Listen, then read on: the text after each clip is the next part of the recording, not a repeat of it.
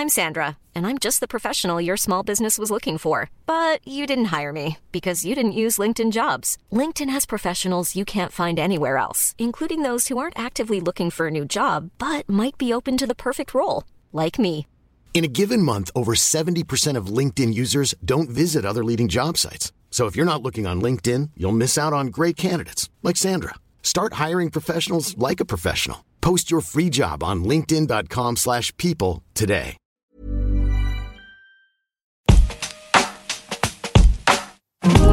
Alto Parlante, tu podcast de política. Te decimos las cosas como son. Al micrófono Pablo Marín y Arturo Aramburu. Comenzamos. Bienvenida, bienvenido. Hoy es jueves 4 de febrero y tenemos una emisión más de Alto Parlante, tu podcast favorito de política. Tenemos mucha información, pero además, ayer tuvimos un capítulo especial con Maurice Dieck de sobredosis. Si no lo has visto, tienes que irte a dar una vuelta. Hablamos sobre dinero, el valor de las cosas, cómo funciona este mundo. puso muy bueno. Eh, o sea, es- es- está muy interesante. Váyanlo Sí. a buscar por ahí, pero tenemos muchas otras cosas también. Sí, el día de hoy les vamos a hablar de un tema que a, a primera vista podría parecer un poquito tedioso. No lo es, no lo es. El tema energético, el tema eléctrico, ¿qué está pasando en México? ¿Qué va a pasar con las siguientes generaciones? ¿Qué va a pasar con el planeta? Eh, ¿Y qué va a pasar también con nuestros bolsillos cuando la cuota de, luz nos vaya, se va a ir hasta el cielo? Pero bueno, antes de eso, traemos ciertos eh, temas parroquiales como en todos los episodios. Sí, pues resulta que el gobierno federal, y esto en su momento me entusiasmó mucho, pues lanzó una, una plataforma, una página en donde las personas mayores de 60 años se podían registrar para obtener la famosísima vacuna, cualquiera que nos toque, porque no sabemos si va a ser la Sputnik, que por cierto también ahí hay información. Claro, ahorita, lo- ahorita lo mencionamos. igual. Ahorita nos vamos para allá, ok. Pues resulta que te podías registrar en esta página que sacó el gobierno federal y a los tres segundos se les cayó. Y era imposible accesarla y fue, fue un reverendo relajo. Al final, el subsecretario López Gatel terminó diciendo, no, no, es que esto está pasando por la novedad de la página. La gente está metiéndose por la novedad. A mí- están entusiasmados, están dijo. entusiasmados. O sea, a mí me preocupa esta falta de cálculo y de sensibilidad. La gente lo está haciendo por supervivencia. Claro. La no gente no lo está por haciendo- entusiasmo, sino por no desesperación. exacto. Imagínate lo, lo impresionante de que el subsecretario no entienda la gran diferencia entre querer que tu familiar sobreviva Claro. a esta pandemia Claro. a es que se emocionaron para ver cómo estaba la página, ¿no? Y se metieron de curiosos. Ahora, no, no fue un tema de, de tráfico lo que, lo que mandó al carajo la página. La página estaba mal hecha. O sea, ya varios expertos coincidieron en que la página estaba mal programada, Mal diseñada. mal diseñada. Justo con un tema tan importante como era lo más esperado de la pandemia, la vacuna, el registro para la vacuna, tenían que hacerlo bien. Tenían que, no, no te estoy diciendo que tenían que hacerlo perfecto. Claro. Tenían que hacerlo lo suficientemente bien para que no les pasara esta Claro. tontería, ¿no? O sea, no Eh. se necesita tener mucha inteligencia para entender que va a haber millones de usuarios intentando utilizarla. Es más, de entrada, le pusieron un horario de atención a la página. ¿Qué, qué estupidez. O sea, la yo no sé si, tecnología, yo no sé qué piensan estas personas. los Una robots se nos página de internet con horario de operación. Sí, sí, sí, sí. Hazme el favor. Sí, es, está ridículo. Eh, De hecho, eso yo me enteré por, por error. Una amiga justamente me dijo de que no, pero es que a partir de tal hora ya no funciona. Y yo, ¿cómo? O sea, eh, no sé si sepan que pues lo- los, los servidores Funcionan tienen la capacidad de, de trabajar todo el tiempo. Claro. Y pues sí, No- evidentemente no, no los encuentro rebasaron. argumento lógico. Eh, ojalá, ya ahorita empieza como a normalizarse al parecer. No, Eh, a ver, el, el primer día crashó. El segundo día, varios expertos programadores se metieron a revisar pues qué estaba pasando con el esqueleto de la página, vieron las líneas de código y se dieron cuenta que funcionaba peor que el día anterior, que le estaban moviendo, que le estaban rehaciendo. Sí, Eh, a ver, es patético de entrada que el primer día no funcione, ¿no? Es, es- es un ridículo, pero pues hasta cierto punto podrías esperarte que sucediera. Pero que el segundo día funcione menos que el primero es todavía más vergonzoso, es, es, es- es inaceptable. O sea, tres buenos programadores lo, lo sacaban en una noche. claro. No era ninguna No, página con una Es que, estructura. de verdad, hasta un Google Forms hubiera funcionado mejor. O sea, al final del día, eh, y ahorita lo platicábamos con el equipo, ni siquiera tenía captcha. O sea, que, que es esta parte en donde te preguntan para ver si eres un humano o no. Entonces, al no tener este tipo de cosas, son protocolos mínimos para cuando vas a salir masivamente. En automático las personas pueden programar, por ejemplo, Bots. programadores, un bot que te truene este, esta onda muy rápido. Entonces, eh, no, no entiendo, se ven demasiado novatos. Entiendo que deshacieron la oficina de estrategia digital, pues se nota que no tienen idea de lo que está pasando, pero eh, tú cuando haces el registro no te mandan un correo, no te, te dicen que alguien te va a marcar por teléfono. Imagínate el call center que van a tener que tener atrás para estar Claro. haciendo este tipo de cosas. Me preocupa mucho, pero bueno, eh, ojalá que pronto esto se regularice. Qué bueno que yo no soy programador porque estaría enojadísimo y apenadísimo, o sea, pena ajena Pues sí, de estas personas. Igual me da, ¿eh? Pero, pero imagínate el coraje de, de tener tanta gente tan capaz en el país para hacer este tipo de cosas y que pongan a hacer estas estupideces con las patas, güey. Claro, pero el, el- el- el problema más fuerte de esto es pues que desafortunadamente en una de esas haya personas que Claro, se que registraron y su información se pudo haber perdido, no lo sabemos. Claro. O sea, O robado. ay, esperemos que no, no nos vayamos tan allá. Pero bueno, Ahora, no es, no es la única noticia con el tema de las vacunas, ¿no? Claro. Por, eh, por ese lado, el tema del registro. Eh, por otro lado, el tema de la publicación de resultados de la vacuna Sputnik. Estuvimos platicando en episodios anteriores respecto a la vacuna rusa, respecto a la controversia que generaba, eh, lo- los temas en duda, en tela de juicio que todavía existían alrededor de la, de la vacuna Sputnik 5, Sputnik B. Y Lancet, The Lancet, una prestigiosa revista clínica británica de, de investigación, por fin publicó los resultados de la fase 3. Y resulta ser que sí, la vacuna Sputnik, la, vac- la vacuna rusa, frente a todas las dudas, frente a todas las sospechas, sí es segura, sí funciona. Y es más, funciona mejor que la de AstraZeneca según los resultados, ¿verdad? O sea, en los resultados que publicaron dijeron que la aplicaron 20 mil veces. Ellos habían dicho que le iban a aplicar 40 mil. Entonces, ahí todavía queda, claro que ya es una cantidad importante. O sea, ya, ya es un muestreo mucho más por importante. supuesto. ¿no? Entonces, la conclusión dice, señoras y señores, una vacuna más se puede unir a la batalla. Bien. Y me parece fenomenal. Claro. Ahí te va, ¿por qué? También es más barata que la de Pfizer, Sí. es más barata que la de Moderna y se puede transportar a Es- temperaturas es que más no fácil son de manejar. claro. Exactamente. La logística va a ser mucho más sencilla. Sí. Y para países subdesarrollados que no tienen la infraestructura correcta para hacerlo, Ojo, somos uno de ellos. por supuesto, por supuesto. Entonces, esto nos permite acceder a, no a mejores vacunas, pero a, a buenas vacunas y que vamos a poder hacer una transportación funcional.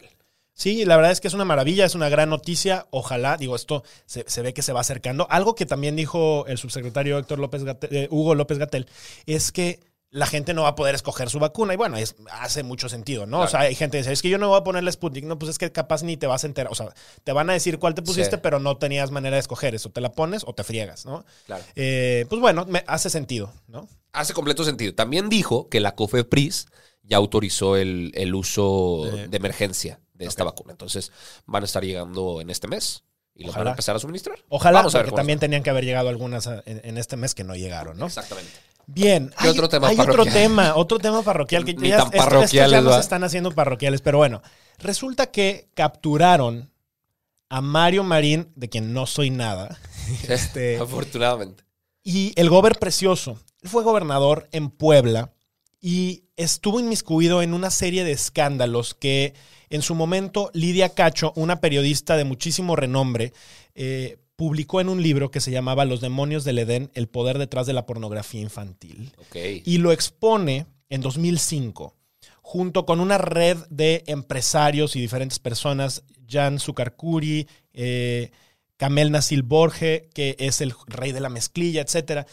En, en esta red en donde, junto con el gobernador, el exgobernador, estaban haciendo una red de pederastia impresionante. Ojo, México es uno de los países, si no es que el país, en donde mayor pornografía infantil se sube a la red. O sea, no es un tema nada menor. Y cuando esta, esta periodista, Lidia Cacho, hace esta serie de denuncias, resulta que unos días después, unos meses después, la secuestran policías del estado de, de Puebla. Y bueno, o sea, Wow. la- la- ella posteriormente hizo las denuncias contra esto, la amenazan, el mismo gobernador le manda eh, pues, unas amenazas como para que, que se que se quede más tranquila. Esto, esto estoy hablando hace más de 10 años, o sea, Sí. está 15 años, 16 años.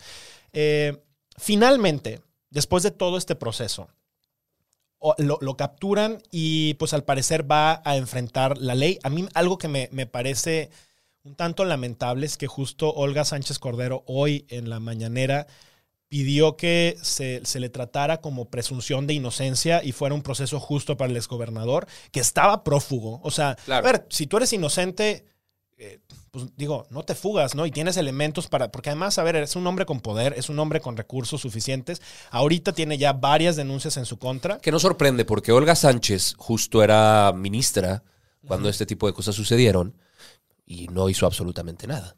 Pues bueno, vamos a ver, digo, le tocaba a la fiscalía ahí un poco, ¿no? O sea, esta, esta periodista, eh, imagínate 15 años estar esperando que uno de tus agresores, que te tenía amenazada con tanto poder, porque el, el priista tenía muchísimo poder Claro. en Puebla y se le protegía por... De, de- un tiempo dijeron que quien lo tenía protegido para que no lo pudieran capturar eran grupos...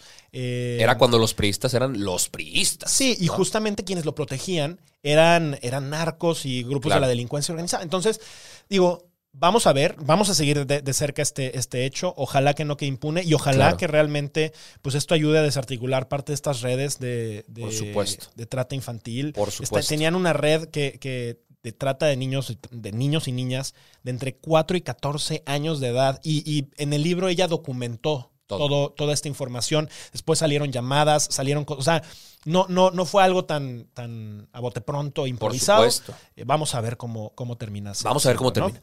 Ahora sí, vamos a pasar al tema energético. Esto va a estar bueno.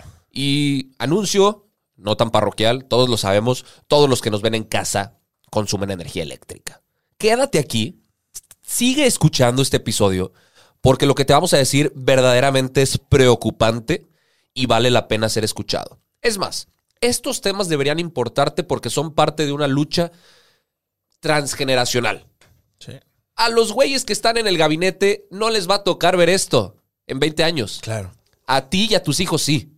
A ti y a tus hijos sí les va a importar el medio ambiente, sí les va a importar en qué planeta nos dejaron. Claro. Si se inunda medio país en 20 años, pues mira, los del gabinete ya, ya ni van a saber qué. Claro. Nosotros sí.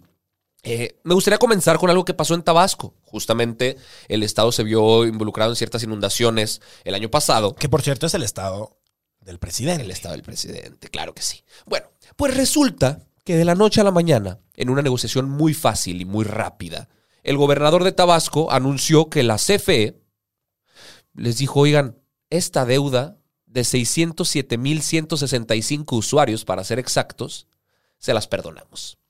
No era cualquier deuda. Desde hace casi 25 años que no pagaban el servicio. ¿Y qué crees? ¿Por qué crees que dejaron de pagarlo? No, no me ¿Quién crees que los invitó a dejar de No, pagar hace no, 25 por años? favor.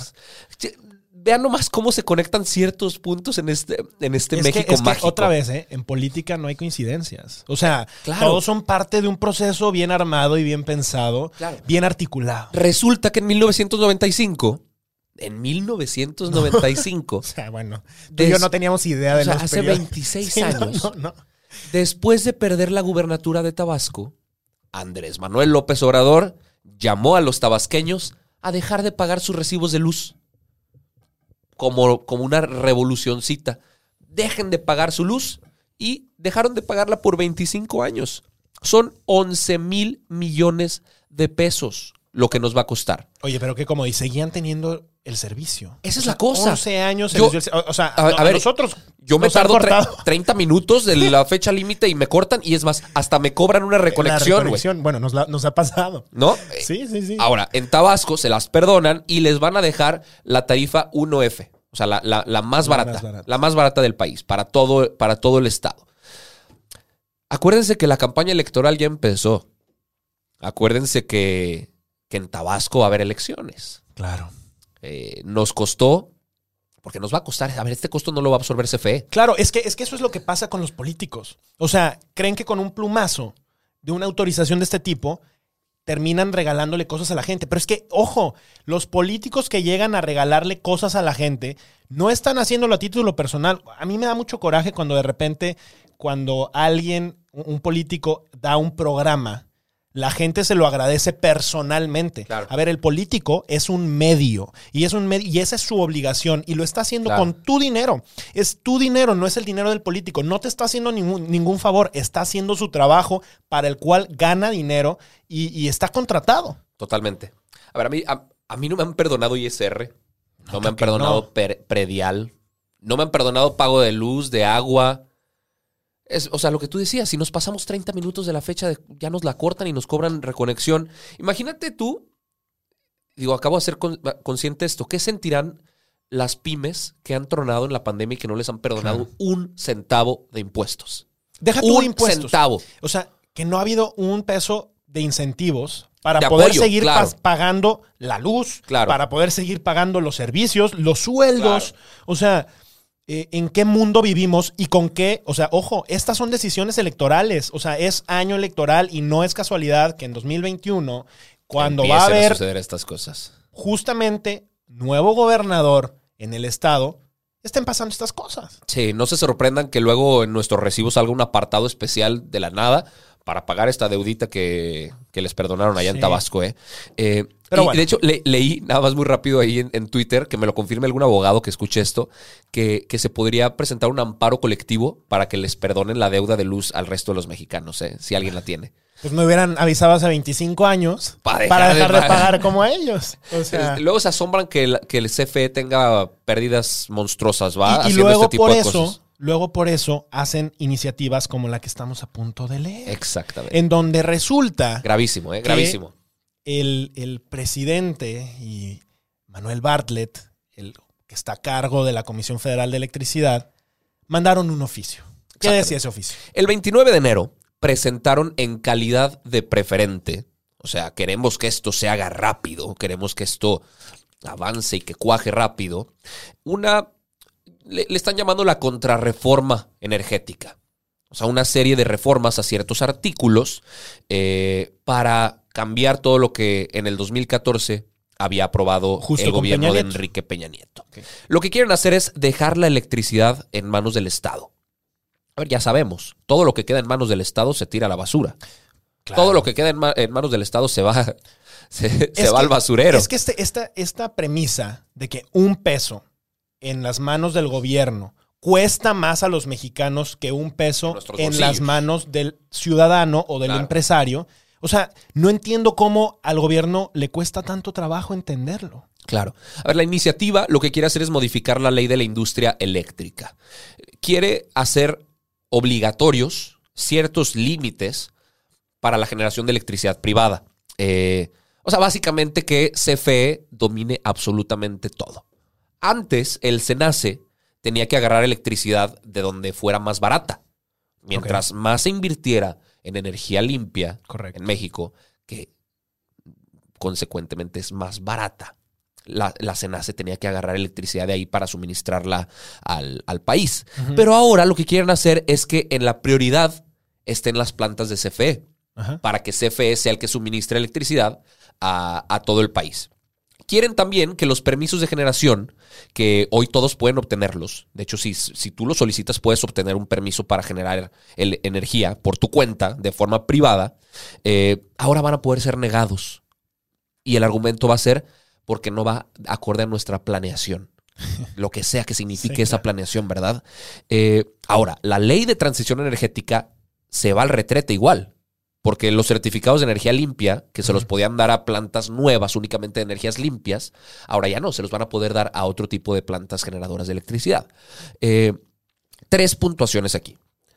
Para que CFE pueda garantizar el servicio a todo el país, requieren que sus plantas generadoras estén en un 100% funcionales, ¿no? ¿Qué creen? Estamos lejísimos de eso.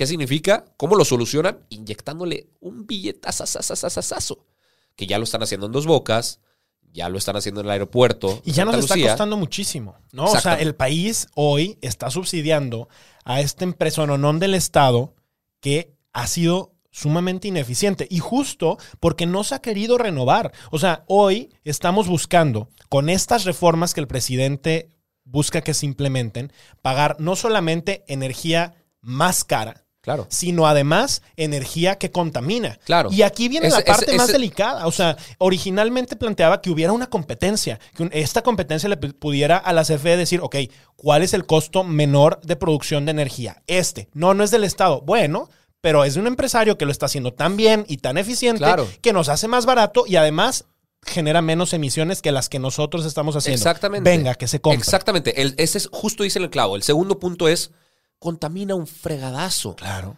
Les va a costar más producir esta energía. La CFE va a necesitar más dinero para operar y se va a endeudar todavía más el país.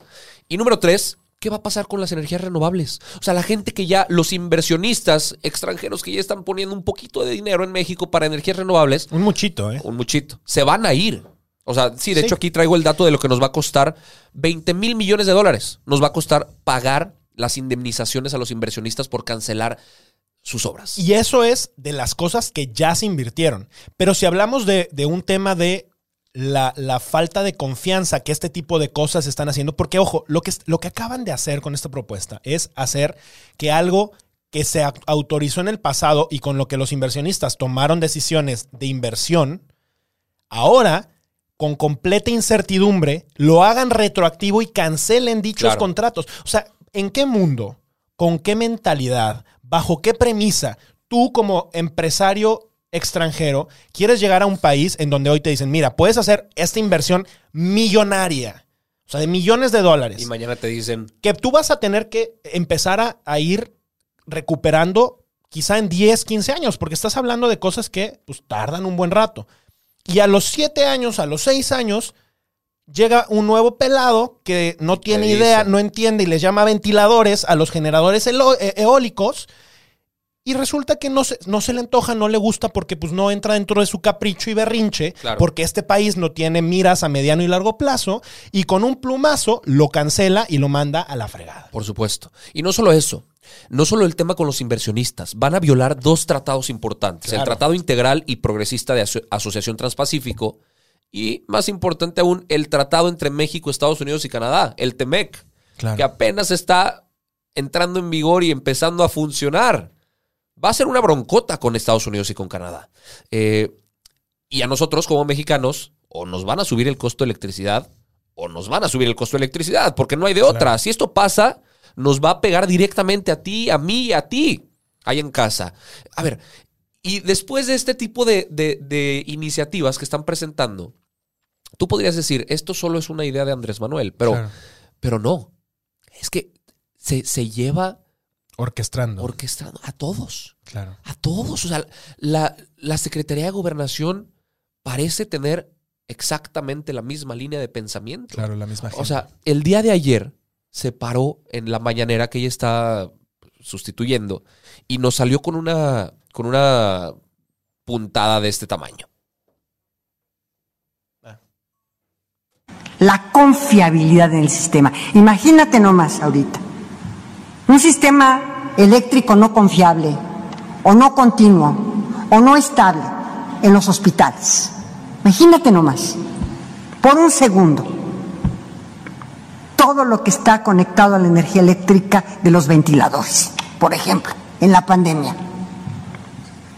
Entonces, no podemos tener energías intermitentes. No podemos tener energías intermitentes. Wow. ¿Alguien le ha explicado a esta señora que las energías limpias no es lo mismo a un servicio intermitente? Son cosas completamente distintas. No existen las energías intermitentes. O sea, el servicio intermitente sí. Y ya ha sucedido. Inventaron un incendio para, para, Sí. para, para dar una explicación Exacto. falsa. Eh, o sea, Olga Sánchez Cordero piensa que cuando no hay sol, pues no va a haber electricidad Claro. que si está nublado un martes, pues ni modo. Las Pero- casas no van a tener electricidad ese día. Pero al parecer, Rocío Nale creía lo mismo, ¿no? Y terminó poniendo un tuitazo Ro- deplorable. A ver, Rocío Nale, un papelón también, compartió un tuit con un gran análisis, entre comillas, que supuestamente estaba hecho por una universidad, entre comillas, eh, diciendo que era un estudio en el que se criticaban las energías intermitentes y sus costos. Entonces, que, que era una buena idea esta contrarreforma. Resultó ser que esta universidad no es ni siquiera una universidad, es una asociación de unos cuates gringos Claro. que se dedican al tema del petróleo. Claro, el fracking. O Por supuesto, y tienen una agenda. Claro. Y tienen un interés. Borró el tweet, Claro. pero siempre hay un tweet y aquí se los vamos a dejar porque Claro. nosotros alcanzamos a rescatarlo a es tiempo. que, es que eso es lo impresionante, que cometan error tras error y luego lo quieran enmendar borrándolo. En la red todo se queda guardado. Claro. Y, y estos temas van, o sea, y, y me recuerda mucho a lo que estaba pasando con el tema de Banjico, que ahorita está detenido. Ojalá que esto se alcance a detener. Que pronto regresa, ¿eh? Pues vamos a ver, De porque hecho, se dice justamente que ahora, Exactamente. ahora regresa la discusión. Y ojo, este tipo de cosas, ahora que la, que la Cámara de Diputados regresa a sesionar, son de las cosas que van a meter en friega, en lo oscurito, rápido y sin que nadie se dé cuenta. Y ahí es donde está lo delicado. Y con eso también está, por ejemplo, me recuerda al tema del outsourcing, ¿no? En donde yo entiendo, sí, hay muchísimas empresas que han lucrado. eh, con los trabajadores y que no registran adecuadamente a los trabajadores y que les tienen al mínimo para no pagar el seguro social, etcétera, impuestos. Pero de eso a querer dilapidar, a querer acabar y dinamitar eh, todo un sistema que, por otra parte, hay otras partes de outsourcing que sí funciona y que también eh, hace mucho sentido para trabajar colab- colaborativamente con las empresas, pues es muy irracional. El gobierno federal está dando bandazos, justo tratando de cancelar de tajo cosas que sí funcionan. Sí, si hay corrupción, que se investigue. Si hay cosas mal implementadas, que se corrijan. Pero eliminar este Claro. tipo de cosas deja en completa incertidumbre a los ciudadanos, a las empresas, a los inversionistas y a todo el mundo. Ya lo escucharon. Me parece fenomenal eso para, para cerrar el episodio de hoy. No se me queden asustados. Todavía hay ciertas cosas que tendrían que pasar para que esto se apruebe. Primero el- los diputados, luego el Senado, luego se la regresan a los diputados con cambios seguramente. Después puede presentarse una controversia constitucional frente a la, a- a la Suprema Corte de Justicia y la Suprema Corte de Justicia, pues al parecer todavía tiene cierta cordura. Vamos a ver qué sucede. Les vamos a traer toda la información aquí en Alto Parlante. Vamos a estar al pendiente. Eh, por favor, síganos comentando y preguntando cosas. El día de hoy no nos alcanzó el tiempo para responder una de sus, eh, una de sus preguntas. Eh, bueno, sí, nos preguntaron qué estudiamos y la respuesta para mí sería muy fácil. ¿Qué más da? O sea, Claro, algunos decían que si somos internacionalistas, abogados, politólogos, ni una ni otra. ¿qué más da? En realidad es que es, justo no somos expertos en estos temas y queremos que en las conversaciones del país, sin ser experto tú también, te sientas parte de esta conversación, porque no se necesita ser politólogo para hablar de política, simplemente ser ciudadano. Exactamente. Esto fue Alto Parlante, tu podcast favorito de política. Por favor, compártenos, recomiéndanos y nos vemos el próximo lunes con más información. Todo por hoy, pero sin llorar. Estaremos de vuelta cada lunes y jueves en todas las plataformas. Si crees que alguien necesita entender las cosas como son, compártele este capítulo. Nos vemos. Hey, it's Paige DeSorbo from Giggly Squad. High quality fashion without the price tag. Say hello to Quince. I'm snagging high-end essentials like cozy cashmere sweaters, sleek leather jackets, fine jewelry, and so much more. With Quince being 50 to 80% less than similar brands. And they partner with factories that prioritize safe, ethical, and responsible manufacturing. I love that. Luxury quality within reach. Go to quince.com slash style to get free shipping and 365 day returns on your next order. Quince.com slash style.